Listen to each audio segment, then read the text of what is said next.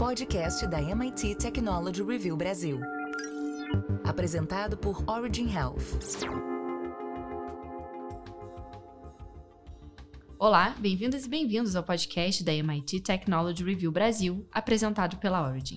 Eu sou Laura Murta estou com Camila Pepe e Jonas Sertório para falar do artigo de Carolina Belim, que traz como tema a farmacogenética, essa assinatura genética de cada paciente que permite maior assertividade na prescrição de medicamentos e que os benefícios vão desde melhores desfechos clínicos até a otimização de recursos financeiros.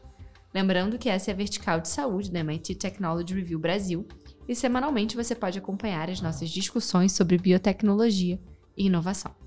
A sequência genômica é 99,9% igual em todos os seres humanos. O que torna cada um diferente está no 0,1% restante. Essa foi uma das descobertas do projeto Genoma Humano, pesquisa que mobilizou milhares de cientistas em centenas de laboratórios de pelo menos 18 países com o objetivo de sequenciar pela primeira vez o DNA humano. Matematicamente, analisando o número de forma isolada, 0,1% parece pouco representativo, mas é nesse minúsculo algarismo que se concentra a infinita diversidade humana – é de onde vem a cor dos olhos, da pele, a textura do cabelo. É onde reside também uma boa explicação para o fato de algumas pessoas serem mais suscetíveis a certas doenças, por exemplo, ou responderem de forma diferente ao mesmo medicamento. Somos muitos, somos únicos e vivemos em uma época em que a ciência tem sua evolução pautada na singularidade, os avanços trazidos pelo sequenciamento genético estão intimamente ligados a um novo momento na chamada medicina de precisão. O artigo explica que a atual medicina de precisão se apoia em quatro pilares: a predição genética, que é mapear a genética para predizer riscos de desenvolvimento de doenças, prevenção e rastreio, participação do paciente, né, com monitoramento à distância mediado por dispositivos tecnológicos e personalização do tratamento. E é justamente nesse último quesito que reside a farmacogenética, responsável por identificar qual medicamento é mais seguro e eficaz para um determinado paciente com base no seu perfil genético. Camila, até partindo desse conceito da medicina de precisão, né, que foi citado no artigo pelo Dr. Fernando, como é que é definida a farmacogenética, que é o tema aqui do nosso episódio de hoje, e como é que são montados os chamados painéis farmacogenéticos? Legal, Laura. Carolina Martins do Parado, que a gente vai ter o prazer de conversar ainda nesse episódio, ela é farmacogeneticista e coordenadora do grupo de trabalho Terapia Personalizada e Genética do Conselho Regional de Farmácia de São Paulo. Ela deu uma entrevista para a MIT Technology Review Brasil e ela trouxe um exemplo bastante elucidativo. Ela conta o seguinte, ela fala, imagina que um vizinho tomou 10 miligramas de fluoxetina, que é um medicamento para depressão e ansiedade, e não teve nenhum evento adverso, e que ela mesma tomou a mesma dose e ficou com muito sono, sentiu todos os eventos adversos da bula. E por que, que isso acontece? Então, ela conta que a farmacogenética ela vai usar as ferramentas de biologia molecular para tentar detectar as diferenças entre as pessoas, porque elas respondem de maneira diferente ao mesmo medicamento. Cada painel farmacogenético ele é montado avaliando genes específicos para os quais se quer direcionar o tratamento, já que se tem o conhecimento de que determinado determinados medicamentos passam por vias metabólicas distintas ou por enzimas ou receptores diferentes. Ela conta, por exemplo, no caso de doenças psiquiátricas, você vai estudar os genes que estão ali na via dos antidepressivos, antipsicóticos, estimulantes do sistema nervoso central. Já na oncologia, o painel será montado de forma diferente, embora existam também alguns genes que estão basicamente em todas as vias metabólicas da maioria das drogas, como por exemplo os genes genes das enzimas citocromo P450. Jonas, qual é o perfil de utilização desse tipo de teste, né, o painel farmacogenético, no mundo e no Brasil? Aqui no nosso país, a gente já tem programas, até pilotos, que avaliem como implementar o painel? Bom, Laura, a Carolina acredita que o teste genético ainda é subutilizado no Brasil, posto que países como Espanha e Reino Unido já vêm fazendo experiências bem-sucedidas no sistema público. Para ela, a tecnologia deveria estar para o paciente nem que fosse um painel genético básico, tal como o teste do pezinho, que se faz nos bebês assim que eles nascem e que permite identificar doenças graves. O oncologista Fernando Moura explica que, no Einstein, há um modelo em desenvolvimento para que os médicos tenham acesso às informações de seus pacientes sobre os genes que metabolizam medicações. Idealmente, teríamos que ter essa informação sobre a assinatura genética de cada paciente para genes que processam medicamentos, à disposição de todos os médicos. Esse é um projeto que o Einstein está desenvolvendo para deixar no prontuário eletrônico a assinatura genética da farmacogenômica. Assim, quando o médico for prescrever um ansiolítico e não perceber, por exemplo, que para aquele paciente a medicação vai ter uma toxicidade além da esperada, ele seja advertido na tela do computador, explica o gerente do programa de medicina de precisão do hospital. Moura conta que para fazer a assinatura genética de cada pessoa, o hospital disponibiliza um teste que avalia o gene CYP2D6, entre outros genes. Esse gene, segundo o médico, é responsável por metabolizar cerca de 20 a 25% dos medicamentos. A partir dessa análise, o indivíduo pode ser categorizado como uma pessoa que metaboliza medicamentos de forma rápida, normal ou lenta. Por um lado, temos os chamados ultra-rápidos, que metabolizam a medicação muito rapidamente, e ao tomar a dose recomendada, pode não ter o efeito terapêutico esperado. Por outro lado, os indivíduos lentos são o oposto. Tomam a medicação em sua dose recomendada e podem apresentar toxicidades, uma vez que a medicação não é metabolizada como esperado. Dessa maneira, o painel traz informações importantes e gera mais segurança do ponto de vista da administração medicamentosa. O artigo fala também sobre a referência nacional em testes farmacogenéticos para a saúde mental, que é a startup de Nintec, que surgiu da necessidade que o psiquiatra Dr. Guido tinha de ajustar o tratamento dos seus pacientes. Então, após ter tido contato com a tecnologia nos Estados Unidos em 2011, ele resolveu trazer a solução para o nosso país. Nos dois primeiros anos, a empresa funcionava com parceiros norte-americanos, até que vieram os investimentos para desenvolver a própria inovação, permitindo que ela se tornasse uma health tech com DNA brasileiro. A primeira versão do painel para o sistema nervoso central foi lançada em 2017 e hoje a startup já está na quinta versão do teste de fabricação 100% nacional, além de oferecer painéis genéticos para outras especialidades como cardiologia e oncologia. Então, Camila, com os resultados e toda essa experiência obtida, quais as principais mudanças observadas nos cuidados dos pacientes? Então, Laura, o Dr. Guido, ele conta que até pouco tempo atrás, para se decidir quais medicamentos prescrever para um paciente, ou se precisaria ajustar uma dose ou fazer uma associação de drogas, o método era de tentativa e erro, e que esse método acaba tendo uma chance de erro muito alta. Ele conta que aproximadamente 50% daqueles que escolhem medicamentos por tentativa e erro tendem a ter falhas ou efeitos adversos. Cada tentativa pode demorar semanas ou até meses, e em um quadro como de depressão, então, a cada tentativa que falha, a doença pode se agravar. Então, ele reforça que é muito importante usar todas as ferramentas cientificamente validadas que diminuam a margem de erro dos médicos. Uma das primeiras pesquisas robustas sobre o impacto da farmacogenômica nos resultados clínicos foi divulgada em 2019 pela Universidade de Michigan e trouxe dados relevantes sobre a melhora significativa em taxas de resposta e remissão para pacientes com depressão. O estudo duplo cego randomizado com 1.167 participantes demonstrou que nas oito primeiras semanas a melhora dos sintomas foi de 33%, de resposta 28% e de remissão 21%. Diversos outros estudos se seguiram depois disso, trazendo estatísticas que comprovam a melhor assertividade na escolha de um tratamento considerando o perfil genético do paciente. Dr. Guido também relata que, após a realização de teste farmacogenético pelos seus pacientes, observou a melhora mais rápida, diminuição no número de troca de medicamento e de ocorrências de eventos colaterais. Ele conta que o teste passou a ser muito importante para encurtar o tempo para o melhor desfecho clínico. Mas não é só isso, também gera economia para o paciente e para o sistema de saúde. Outra iniciativa importante quando a gente fala de genômica no nosso país é o projeto DNA Brasil, hoje parte do Programa Nacional de Genômica e Saúde de Precisão do Ministério da Saúde, que já finalizou o sequenciamento de 4 mil genomas, além da startup Agente, que nasce com uma meta de criar o maior banco genético da América Latina. Quem está à frente dos dois projetos é a pesquisadora e chefe do Laboratório Nacional de Células-Tronco Embrionárias da Universidade de São Paulo, a doutora Lígia da Veiga Pereira, que já foi até uma vez entrevistada aqui no nosso podcast. E aí, Jonas, qual é a repercussão que esse aumento da representatividade de genomas de ancestralidade não europeia, aí a partir do sequenciamento do DNA de milhares de brasileiros, pode ter na farmacogenética? Bom, Laura, de acordo com a professora, no curto prazo, esses resultados terão enorme impacto para ajudar a interpretação de testes genéticos, porque teremos uma lista de variantes comuns, a frequência dessas variantes na nossa população. Isso é fundamental para quando uma pessoa vai fazer um teste genético, para o geneticista saber interpretar as variações que ela encontra ali na sequência do gene. De acordo com Lígia, Se somente o genoma e a biologia de pessoas brancas é conhecida, ferramentas que funcionam melhor em populações brancas serão desenvolvidas. Com 200 mil brasileiros, teremos uma amostra bem significativa da nossa população e poderemos utilizar os dados para manejar melhor a saúde dos indivíduos. Aí entra a farmacogenômica, os diagnósticos do câncer. Essas são informações muito valiosas para fazer inovação na indústria farmacêutica e de biotecnologia. São dados que podem levar à identificação de novos alvos para o desenvolvimento de novos medicamentos. E agora falamos sobre transformação digital na saúde no nosso momento oferecido pela InterSystems. Momento Transformação Digital na Saúde, apresentado por InterSystems. Olá, pessoal. Essa semana temos conosco novamente para falar de interoperabilidade Arnaldo Passafini.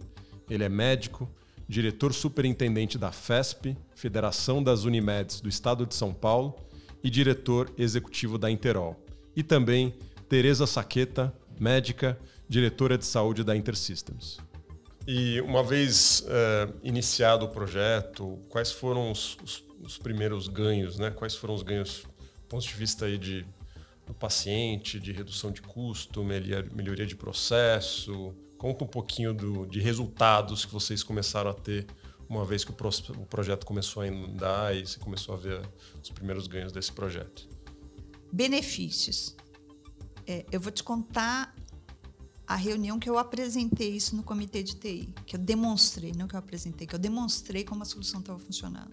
Então a gente tinha já é, os nossos RIS uh, ah, apontados ali na plataforma, o nosso LIS, o nosso PAX. Só não tinha ainda o sistema da operadora.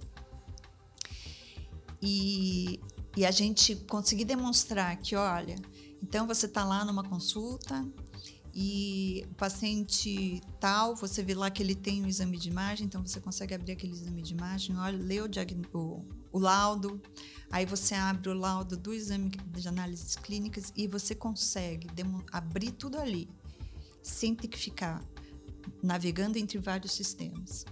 Então isso te aumenta a produtividade, porque são só ícones que você vai lá e clica quando tem para poder abrir a informação. E você poder dar um diagnóstico mais preciso, considerando o histórico, né? considerando o exame que ele fez há um, um mês atrás e também não precisar refazer aquele exame. Então, eu acho que tem vários benefícios aí. Eu não consigo te quantificar aqui agora, mas assim, a gente conseguiu mostrar isso e, e quando eu mostrei isso no comitê, esse diretor executivo, ele, ele levantou e falou, cara, tô quase chorando de emoção aqui, porque tá muito legal. Ele não usou esse termo porque ele usou um palavrão ali para intensificar. Mas ficou, ele falou, ficou muito legal, muito legal. Então, você ouvir isso de um médico, você ouvir isso do, da área usuária que, que vai né, usufruir daquilo lá é muito legal, muito satisfatório para a gente de tecnologia, porque a gente está vendo ali que você não está fazendo sistema por fazer, você está fazendo uma ferramenta que vai ajudar a operação aumento de produtividade e na qualidade do atendimento que você está fazendo para o paciente. Eu acho que é, é o principal. É, para o paciente é fundamental, né? Ele poder ter, saber que as informações ali que o médico está olhando são informações de né, 360 dele, né? De diversas fontes. Muito interessante. Isso como a gente, a gente nem chegou ainda na saúde populacional, que era a meta É, final, que era né? o seguinte. É, é, Acho que tem, tem um lado também, é, o benchmark, tem benchmark de mercado, né, que fala que é, você consegue reduzir custos de exames em, na faixa dos 20%, né? Considerando que lá a gente estava atuando dentro da rede própria, então eram quase, sei lá, 4 milhões de vidas, sendo que, sei lá, 50%, 30% disso estava na rede própria. Então você pode imaginar o quanto isso refletiria em redução de custos de exames que você estaria refazendo, que você não precisaria mais estar refazendo. É, e tem um outro ponto que aí é o que começa a ter as, o legal da coisa, né? Também, claro. É, a gente começou a disponibilizar data lakes para o nosso usuário, para eles poderem trabalhar com aquele dado. Então ele, ele não precisava ficar mais sacando os dados né, carregando data lake por vários. Muitas vezes eu tirava já direto da plataforma de interoperabilidade, quando dava, né? É, então isso ajudou tanto para a parte de analytics, modelos preditivos, ajudou, é, por exemplo, quando a gente começou a fazer algumas análises via com inteligência artificial. É, então você traz uma produtividade também para o time de TI, não só uhum. para a operação, uhum. né, para pessoal assistencial, mas também para a área de TI. Desafoga. É, eu diria até uma inteligência para o negócio, né? Quando você começa a usar os dados da organização para gerar inteligência para tomada de decisão. É, a gente quando fez o desenho lá, a gente fez desenhou a jornada data driven para chegar na gestão populacional, que nada mais é que você trabalhar com os dados. Então, a gente fez desde o trabalho de estruturar os dados, cadastro, glossário, governança de dados, é, montar os data lakes, os data marts, um, a interoperabilidade para depois chegar lá na, na gestão populacional. Então, tinha toda uma jornada ali que foi desenvolvida para a gente poder extrair o máximo de investimento que está sendo feito. Investimento alto que estava sendo feito.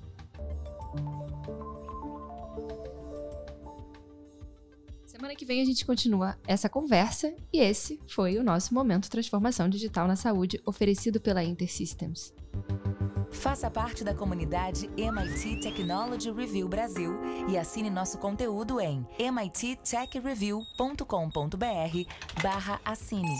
MIT Tech Review barra assine. E hoje a nossa convidada aqui no podcast é a doutora Carolina Martins do Prado, farmacogeneticista e coordenadora do Grupo de Trabalho Terapia Personalizada e Genética do Conselho Regional de Farmácia de São Paulo. Bem-vinda, Carolina. Muito obrigada, Laura. Agradeço aí o convite. Obrigada mesmo. Para a gente até começar né, essa conversa, eu queria que você trouxesse um pouco do contexto, né, de como é que começaram esses estudos em farmacogenética e se teve algo específico que impulsionou todo esse debate. Então, a farmacogenética ela tem uma origem bem antiga, né? Não é a farmacogenética propriamente dita, mas é a, a, a, a observação, né, de respostas diferentes quando pessoas comiam a mesma, o mesmo alimento, ou então até mesmo é, tomavam medicamentos, ervas, ervas, as mesmas ervas, e as pessoas respondiam maneira, de maneira diferente, né? Um dos primeiros registros que a gente tem é do Pitágoras, que é, o Pitágoras que ele observou que alguns, algumas pessoas tinham uma reação diferente quando consumiam feijão de fava. Então, isso aí remonta né, da antiguidade. Aí, ma, atualizando mais, né, eles, eles também, é, os, os, pesquisadores também é, observavam reações que eles não sabiam explicar direito. Os estudos também começaram com observações de fenótipo, né? A gente teve toda a história da, da primaquina, né? E depois também Vogel cunhou, cunhou termo farmacogenética pela primeira vez em 1959 e depois disso, a gente teve é, mais observações fenotípicas, né? Que é como que a gente, a, a gente aparenta uma característica genética. Então, é, teve pesquisadores, né? Teve um laboratório que foi estudar é, um, um, metabolismo de um antidepressivo, que é a debrisoquina, que hoje ela nem é usada mais, mas é, os pesquisadores, eles testaram neles mesmos, né? E aí que aconteceu, um apresentou grave é, hipotensão, então eles foram estudar por que que isso aconteceu. Então eles dosavam droga metabolizada e droga não metabolizada no sangue ou na urina do paciente, que é chamada fenotipagem, que é uma ferramenta que a gente ainda tem hoje em dia, mas é tá, tá caindo um pouco em desuso. E, então, os estudos mesmo de farmacogenética começaram com estudos de fenotipagem, e aí depois a gente foi entender quais eram os genes que estavam, estavam envolvidos nesse mecanismo. E aí a gente começou a descobrir vários genes que estavam envolvidos, né? A gente tem uh, CYP2D6, N-acetiltransferase, a enzima N-acetiltransferase, e uma infinidade de outros genes. Então, é, e com avanços também no genoma humano, a gente conseguiu, né, sequenciamento do genoma, avanços de técnica, a gente conseguiu estudar melhor e fazer melhores correlações genótipo e fenótipo, né, a, característica que a pessoa apresenta quando toma um medicamento, seja de uma resposta é, falha, né, de uma não resposta ao tratamento, ou de ou aquele, aquele paciente que sofre muitos efeitos adversos, então começaram a se fazer observações com isso e relacionar com alguns genes que a gente já sabe, tem o conhecimento molecular deles, né, a química deles, para a gente saber é, quais, é, é, onde, estudos de farmacodinâmica e farmacocinética para saber quais são os encaixes moleculares que eles fazem no nosso organismo. Então, é, começaram assim e agora a gente está nessa fase aí também de fazer esses estudos moleculares e estudos de associação com variantes novas que vão surgindo. Perfeito, Carolina. Agora, até para a gente dar sequência né, nesse racional, a gente já tinha aqui no início do episódio contado um pouco sobre a questão dos dados, né? De que quando a gente olha para a sequência genômica, a gente vê que 99,9% dessa sequência é igual em todos os seres humanos, e o que torna né, é, cada um diferente está nesse 0,1%.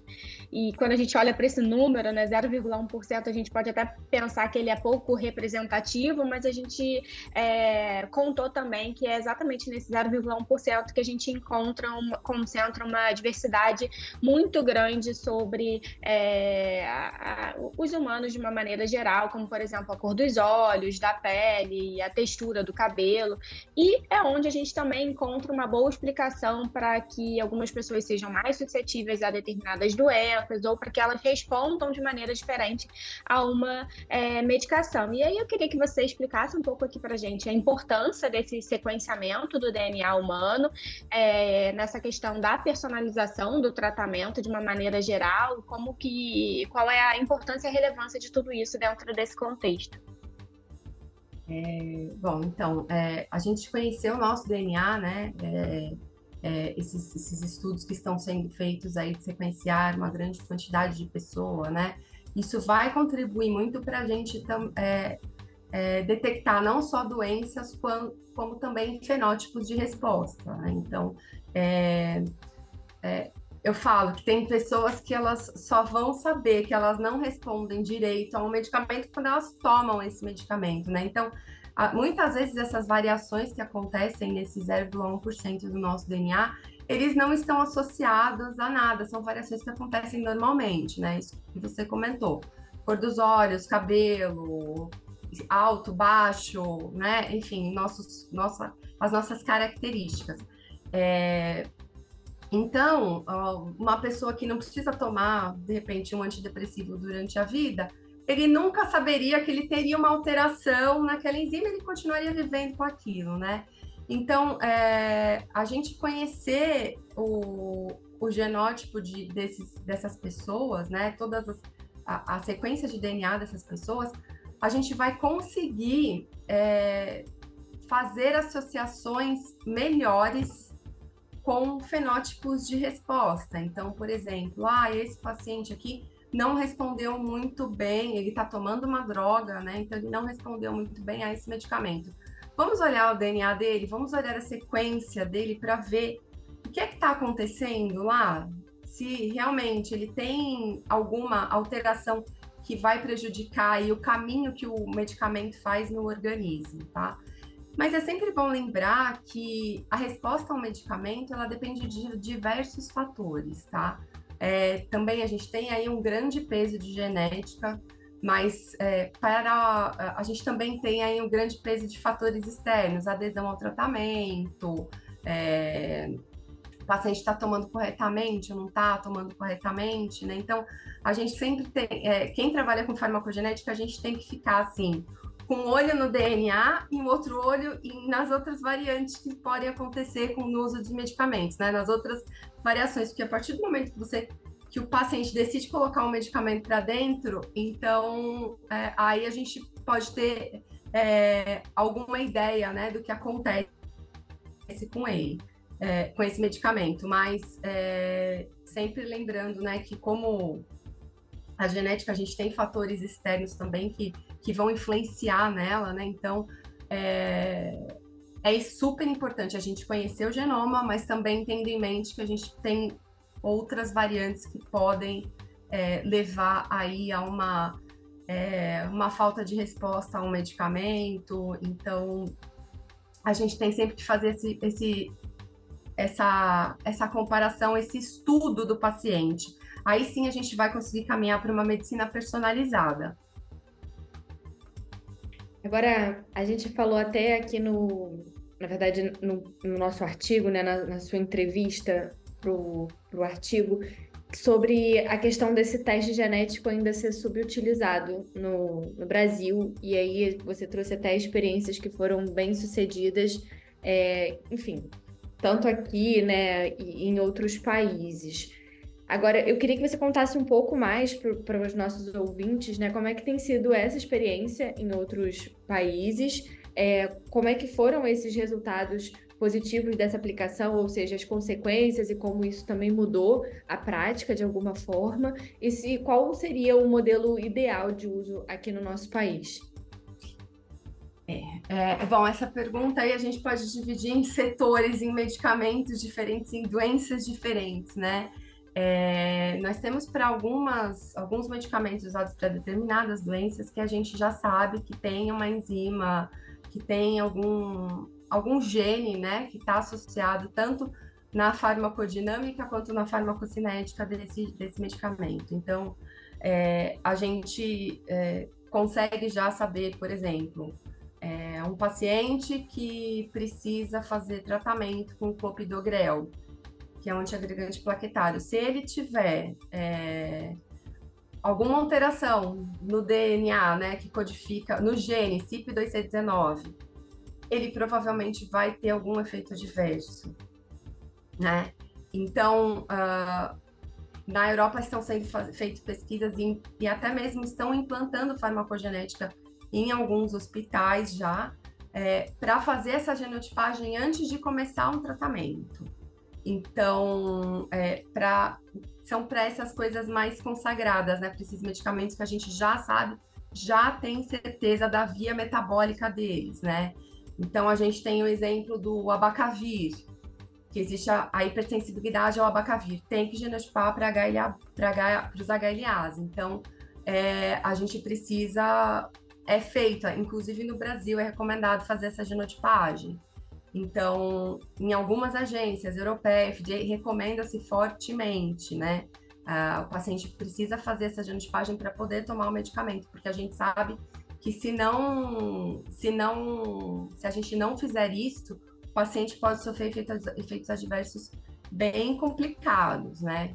Tem o caso da DPYD, por exemplo, que é uma enzima que metaboliza é, um medicamento contra câncer, né? As fluoropirimidinas. Então, é, pacientes que têm determinadas alterações nessa enzima podem ter efeitos adversos que podem levar à morte. Então, a gente já sabe disso, então é interessante é, fazer essa genotipagem, genotipagem antes. E a gente e é, Europa, Estados Unidos estão aí avançados, né? Eles já têm alguns protocolos que isso funciona muito bem e eles conseguem manejar o paciente de outra maneira, né? Então, ah, não vai, a gente não pode dar esse medicamento para ele, então vamos dar outro medicamento. A gente já sabe que não vai funcionar, que esse paciente ele não vai ter uma melhora do quadro dele ou que ele vai ter uma piora, vai acabar gerando mais despesa, né? Porque o paciente internado com efeitos adversos ou até,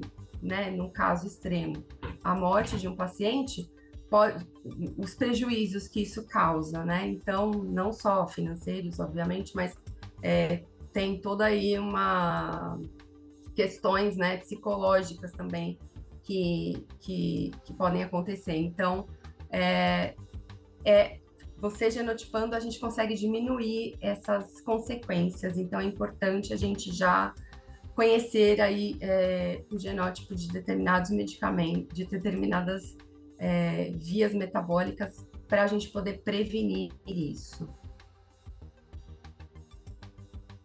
Legal, Carolina. E agora, né, quando a gente fala da farmacogenética, a gente sabe que é super importante que a gente aumente a representatividade né, de genomas de ancestralidades não europeias. E aí, aqui, é, seria muito bom que a gente pudesse aumentar esse sequenciamento utilizando aí milhares de DNAs de brasileiros.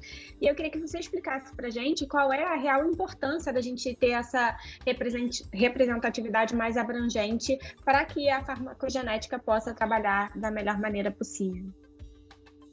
Olha, isso é super importante, tá? A gente tem uma representatividade aí de todos os povos da Terra, porque é, não só de brasileiros, né, mas também de outras etnias, porque é, às vezes a gente tem alguma alteração no DNA que vai fazer, que vai codificar uma proteína, uma enzima, que ela não vai funcionar direito. Mas essa alteração, ela pode acontecer, ser rara em algumas, em algumas populações e ser mais comuns em outras populações.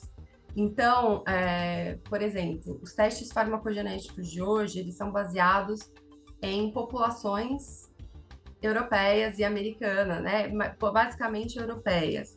Então, é, o que, que a gente o que, que acontece? A gente pode não estar vendo alguma alteração que é comum em outros povos. Então, a gente acaba perdendo um pouco essa sensibilidade do teste de ver essas alterações, né?